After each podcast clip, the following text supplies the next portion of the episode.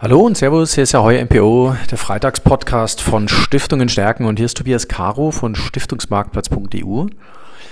Ich habe mir heute mal die Frage gestellt, wie eine Stiftung, wenn sie einen Blog betreibt, diesen dann auch tatsächlich richtig betreibt. Denn ich lese viele Stiftungsblogs, ich schaue mir viele Stiftungsblogs an, ich sehe aber auch auf vielen Blogs einfach was, was mir nicht gefällt, das ist dann zum Beispiel zu wenig Aktivität, zu wenig Bildmaterial. Ähm, auch die Texte passen häufig einfach nicht zu dem, wie ich mir vorstelle, online auf meinem Mobile Device einen Text zu lesen. Und dazu habe ich mir einfach ein paar Gedanken gemacht. Wir haben das Thema Stiftungsblog, das Thema Storytelling bei uns hier auf Stiftungen stärken, auf dem Blog von stiftungsmarktplatz.eu schon des Öfteren bespielt. Ich glaube aber, dass man es nicht oft genug machen kann, denn es ist am Ende des Tages einer der Schlüssel, wie man als Stiftung in der digitalen Welt überhaupt stattfindet, dass ich nämlich meine Geschichte, meine Geschichten so cool, so anfassbar wie möglich im Internet erzähle. Und ich erzähle das nicht im Internet, ich, äh, da sitzt nicht das Internet äh, vor mir, sondern da sitzen am Ende des Tages Menschen am anderen Ende der Leitung an ihren Bildschirmen und lesen diese Texte. Und ähm, dann muss ich mir natürlich Gedanken machen, wie schaffe ich es denn, dass mein Gegenüber, dieser eine Nutzer oder diese 20 Nutzer, dass die diesen Text cool finden? Und da muss ich mir als Stiftung dann schon mal ein paar Gedanken dazu machen, dass ich nicht einfach drauf losschreibe, sondern dass ich mir zunächst vielleicht mal überlege, okay, was ist denn eigentlich genau die Geschichte, die ich erzählen will? Was ist das, was ich über die Geschichte transportieren will? Und mit welcher Art und Weise transportiere ich es? Es kann manchmal sehr schön sein, wenn man aus dem Affekt raus eine Erfahrung aus einem Projekt in einen Blogbeitrag verpackt, am Ende des Tages erzählt, was man gerade erlebt hat, ein, zwei Lehren draus zieht, was man vielleicht künftig nicht mehr macht oder was man künftig besser macht. Das kann sehr, sehr spannend sein, weil es extrem aktuell ist, weil es extrem authentisch ist. Es kann auf der anderen Seite aber auch sehr spannend sein, seinen Nutzern mal zu erklären, ja, wie bin ich eigentlich auf dieses Projekt gekommen? Was hat eigentlich dazu geführt, dass wir dieses Projekt eines Tages ausgerollt haben? Was waren die Vorüberlegungen? Welche Gedanken haben wir gemacht? Wo sind wir vielleicht auch gestolpert in den Überlegungen, dieses Projekt aufzusetzen? Auch das kann eine sehr spannende Art und Weise sein, wie ich meinen Stiftungsblog befülle und wie ich am Ende des Tages einen Inhalt erstelle, der für einen Nutzer, für einen Leser dann wiederum interessant ist. Und dann muss es aber natürlich auch, und das ist, glaube ich, für Stiftungen häufig relativ, ich will nicht sagen schwierig, aber es ist doch eine Hürde, wenn man einfach äh, Stiftungen mal fragt, sagen Sie mir mal in drei Sätzen, was Sie eigentlich tun. Also die allerwenigsten bringen drei Sätze unfallfrei ähm, raus im Sinne von, sie können mir erklären, was sie sind, wer sie sind und wohin sie wollen. Das ist schwer. Ich weiß, dass das schwer ist. Aber wenn ich Online-Inhalte befülle, wenn ich einen Blog zum Beispiel befülle und die Story dahinter, also die Story zu meiner Stiftung, nicht unbedingt rund ist, beziehungsweise ich die eigentlich nicht richtig erzählen kann, dann kann es sein, dass jeder Blogartikel am Ende des Tages nicht richtig authentisch ist oder nicht so funktioniert, wie das gegebenenfalls sein soll. Es gibt dazu Stiftungsblogs, ähm, die leben davon, dass wenig geschrieben wird. Ich sage das ganz bewusst, die leben davon, dass wenig geschrieben wird, weil hier ist weniger mehr. Willst du gelten, mach dich selten. Das ist ein Spruch, der stimmt bisweilen, der hat aber seine Grenzen. Der hat dann seine Grenzen, wenn ich eine Geschichte immer wieder erzählen will. Der hat dann seine Grenzen, wenn ich mich im Internet ein Stück weit sichtbarer machen will. Und der hat dann seine Grenzen, wenn ich mich ein Stück weit abheben möchte von anderen Stiftungen. Und genau darum geht es ja auch im Internet, dass ich mich von meinen, ich will gar nicht sagen Konkurrenten oder Wettbewerbern, aber dass ich mich von anderen Stiftungen ein Stück weit abhebe. Denn ich stehe mit den Stiftungen schon in einem gewissen Wettbewerb, nämlich zum Beispiel im Wettbewerb um Spenden.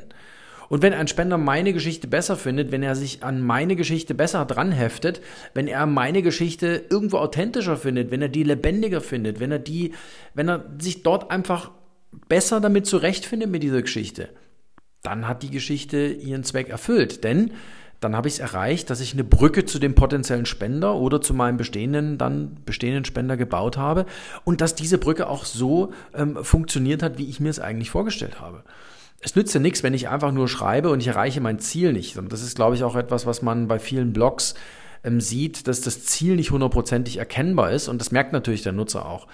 Ähm, wenn wir mit Stiftungen stärken, wir sagen, wir wollen Stiftungen ein Stückchen schlauer machen für bestimmte Themen, zum Beispiel für das Thema ähm, digitale Welt beziehungsweise digitale Tools und auch für das Thema Voranlage, also Stiftungsfonds Hier wollen wir Stiftungen ein Stückchen na, aufschlauen ist jetzt ein blödes Wort, das weiß ich auch, aber wir wollen, dass Stiftungen versierter werden, zum Beispiel im Umgang mit digitalen Tools. Wir wollen, dass Stiftungen versierter werden im Umgang mit Stiftungsfonds, stiftungsgeeigneten Fonds, dass sie versierter werden in der Voranlage. Das ist eine ganz klare Mission, das atmet jeder Artikel, das trieft aus jedem Artikel, aus jedem Podcast trieft das raus.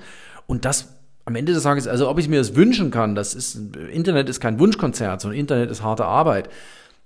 Aber ich würde mir an doch vielen Stellen vorstellen, dass Stiftungen ähm, dieses Ziel beziehungsweise diese klare, diese, diesen klaren Auftrag ein Stückchen klarer formulieren. Was wollen sie eigentlich? Für was sind sie da? Schauen Sie sich mal auf den Twitter-Accounts um, wie prägnant Stiftungen dort, vor allem aus dem angelsächsischen Raum, in einer Zeile beschreiben, was sie sind, wer sie sind, wohin sie wollen und was eigentlich ihre Absicht ist, weswegen es die Stiftung überhaupt gibt. Die bringen das in einem Satz hin und das ist genial. Und ich persönlich würde mir wünschen, dass, dass deutsche Stiftungen auch noch hier und da besser hinbringen und dass man diese dahinterliegende Mission auch dann in den Blogartikeln entsprechend wiederfindet, beziehungsweise dass die einzelnen Blogbeiträge das auch atmen. Denn das ist nun mal ein Baustein der Geschichte, dass sie authentisch ist und dass man am Ende des Tages ein gutes Backing hat. Eine Geschichte ist dann relativ unrund, wenn ihr genau dieser zentrale Anker fehlt. Und um diesen zentralen Anker müssen sich Stiftungen, glaube ich, in sehr vielen Fällen sehr viele Gedanken machen. Denn es gibt viele Stiftungen, die nennen sich auch Plattformen für Ideen, für alles Mögliche. Aber man weiß nicht ganz genau, wenn ich mitmachen will, was passiert dann? Wenn ich spenden will, was passiert dann? Wenn ich die Stiftung in irgendeiner Weise sonstig unterstützen will, indem ich zum Beispiel eine Sachspende mache, ich habe gerade fünf Computer in der Firma übrig und die spende ich jetzt der Stiftung, was passiert dann damit? Haben die fünf Mitarbeiter, die mit diesen fünf Rechnern dann auch arbeiten können? Das ist das, was mir manchmal fehlt, wenn eine Stiftung über sich selbst spricht, beziehungsweise wenn sie beschreibt, was sie tut. Und diese Beschreibung des Selbsttun, des Tuns der Stiftung, die muss am Ende des Tages stimmig sein. Und wenn sie stimmig ist, dann kommen auch Blogbeiträge raus, die in sich rund sind. Denn ich habe es schon x-mal gesagt, Stiftungen haben das, was die digitale Welt braucht, nämlich den zentralen Schmierstoff damit die digitale Welt überhaupt funktioniert und das sind Geschichten. Geschichten machen das Internet bzw. die digitale Welt erst bunt, die machen sie vielfältig und genau diese Vielfalt ist das, für was die digitale Welt, für was das Internet auch steht. Und diese Geschichten haben Stiftungen zuhauf. Sie müssen sie nur aus ihren Kellern herausholen und sie müssen sie so aufbereiten, dass sie in irgendeiner Weise spannend sind. Einfach nur eine Abfolge von Dingen, die man letztes Jahr gemacht hat, so jahresberichtsmäßig, das ist für Leute relativ langweilig. Denn die wollen vielleicht nicht nur wissen, dass sie das gemacht haben, sondern warum sie das gemacht haben, was sie gegebenenfalls bewirkt haben, wessen Problem, wessen Problem sie gelöst haben, mit welchen Prinzipien. Das ist doch spannend zu wissen. Und das sind dann am Ende des Tages die Geschichten, die Nutzer, Leser, Hörer oder auch Zuseher konsumieren wollen. Und um diese Geschichten müssen sich Stiftungen mehr kümmern. Und ich glaube, dass das auch eine der Essenz ist, wenn ich einen, einen zentralen Hinweis geben darf. Ähm, wenn ich einen Blog heute aufsetze, dann muss einfach diese intrinsische, intrinsisch getriebene Geschichte, die muss am Ende des Tages aus diesem Blog, muss sie raustriefen. Ich glaube, dass das eines der Erfolgsprinzipien ist, auch für Stiftungen, und ich sehe das in zu wenigen Blogs. Wenn wir uns mit Blogs beschäftigen, wir haben ja diesen der beste Stiftungsblog äh, mal uns angeschaut, da haben wir uns mal zehn Blogs angeschaut. Es gibt Blogs, die funktionieren sehr gut. Es gibt auch Blogs, die funktionieren gar nicht. Die funktionieren einfach nicht, weil sie nicht aktuell sind, weil sie eben nicht diese intrinsische Geschichte in sich tragen, weil sie hm, nicht genau einen Auftrag haben, weil man nicht genau weiß, okay, wa, was will ich jetzt auf dem Blog lesen? Ist das einfach nur ein zweiter Aktuellkanal? Oder ist das tatsächlich etwas, dass mir jemand äh, seine Geschichten erzählen will? Das ist, manchmal kommt das, in, in, auf manchen Stiftungsblogs kommt das einfach nicht so richtig raus und ich glaube, das ist eins, ich will nicht sagen, der zentralen Probleme, wenn ich einen Blog aufsetze. Aber ich muss natürlich wissen, ein Blog ist Arbeit. Und wenn ich mir diese Arbeit mache, dann mache ich mir die nur, wenn ich ein bestimmtes Ziel mit dem Blog verbinde. Und wenn ich als Stiftung ein Ziel mit einem Blog verbinde, dann natürlich, dass ich meine Geschichten erzähle. Und diese Geschichten erzähle ich, damit mehr Menschen meine Stiftung verstehen, verstehen, was meine Stiftung tut, damit meine Stiftung für eine breitere Masse anfassbar wird. Das ist der zentrale Hebel, weshalb eine Stiftung einen Blog macht. Und dann muss natürlich das Setup entsprechend passen. Das heißt, es muss schon äh, modern sein. Ich muss Ihnen nicht erklären, dass da Bilder reingehören. Diese Bilder sollten nach Möglichkeit äh, authentisch sein. Da gehören natürlich viele Absätze rein, aber das ist dann am Ende des Tages Handwerk. Ja, das Handwerk ist am Ende des Tages das, was dann zu dieser Geschichte auch noch dazu passen muss.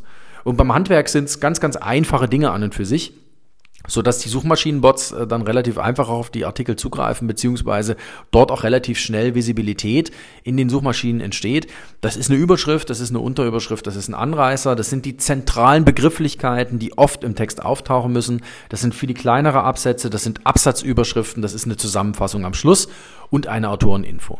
Das ist das Handwerk, was am Ende des Tages einen Blogbeitrag so stimmig macht, so rund macht, dass ein Nutzer am Ende des Tages sagt, okay, diesen Blog, diesen Kanal schaue ich mir öfters an. Hier bin ich öfters. Für diesen Newsletter trage ich mich ein, weil da weiß ich ganz genau, beim nächsten Mal wird mir die nächsten drei Blogbeiträge gezeigt und da lese ich sehr, sehr gerne rein, weil mir es einfach Spaß macht, hier zu lesen. Und ich glaube, das ist noch ein letzter ähm, Punkt.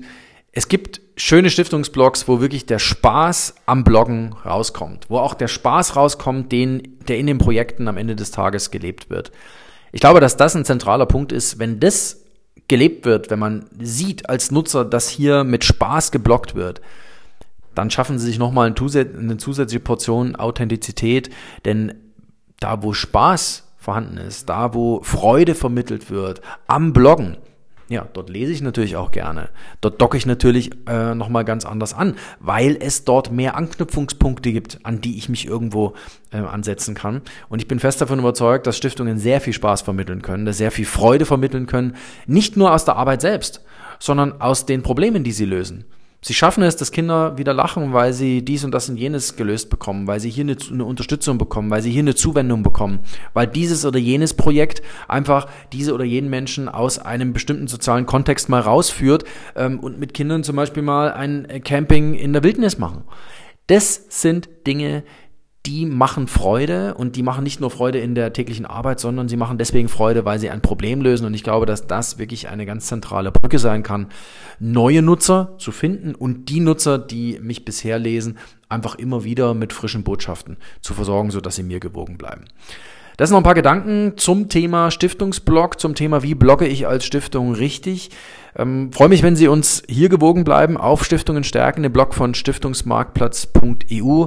Und wenn Sie uns folgen wollen, Sie können unseren Newsletter abonnieren, Sie können uns auf Twitter folgen unter @stimapla und natürlich haben wir auch auf Xing eine Gruppe, die heißt Stiftungsmarktplatz ganz trivial. Folgen Sie uns, bleiben Sie dabei, wir bleiben am Ball. Tschüss und auf bald, Ihr Tobias Caro.